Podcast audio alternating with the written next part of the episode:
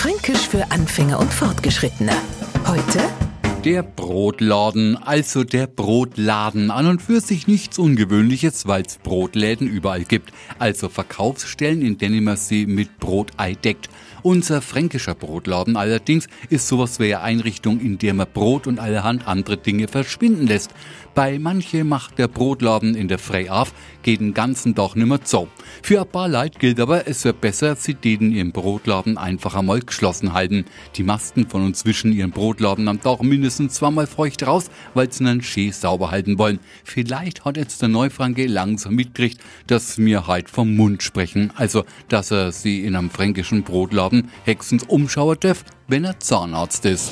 Fränkisch für Anfänger und Fortgeschrittene. Morgen früh eine neue Folge. Und alle Folgen als Podcast auf podu.de.